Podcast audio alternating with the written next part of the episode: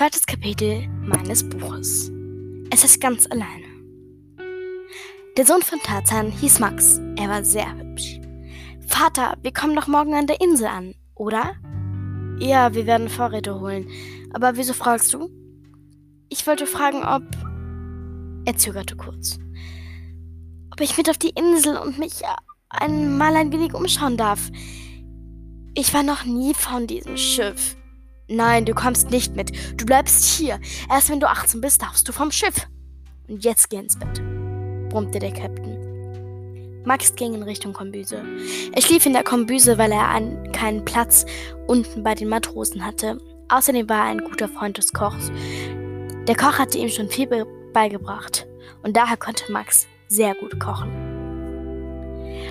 Am nächsten Tag, als Max aufwachte, ging er ans Deck und alle Männer machten sich auf.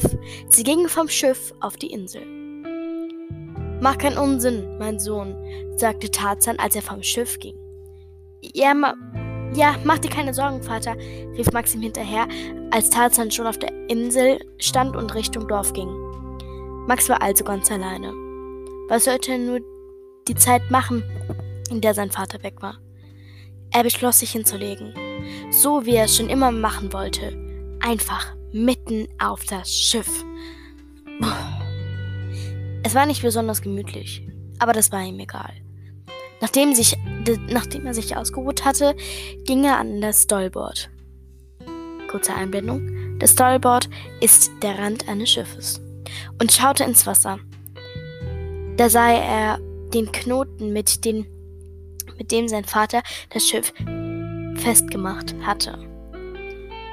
Ich könnte doch nur kurz von diesem Schiff gehen und den Knoten richtig machen, murmelte er. Nein, lieber nicht.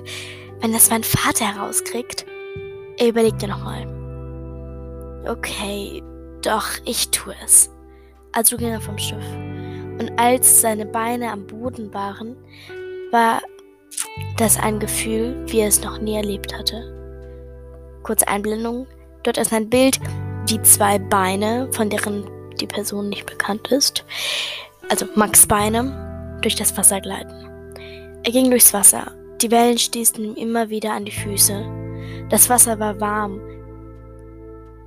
klar und es fühlte sich so schön weich an. Die Wellen wurden immer größer. Sie spritzten immer höher an seine Beine. Max bekam Gänsehaut, auch wenn das Wasser nicht kalt war. Es war so schön. Wieso hatte sein Vater ihn nie von dem Schiff gelassen? Es, könnte, es konnte doch nichts Schlimmes passieren. Er ging wieder zum Schiff zurück, um den Knoten festzumachen.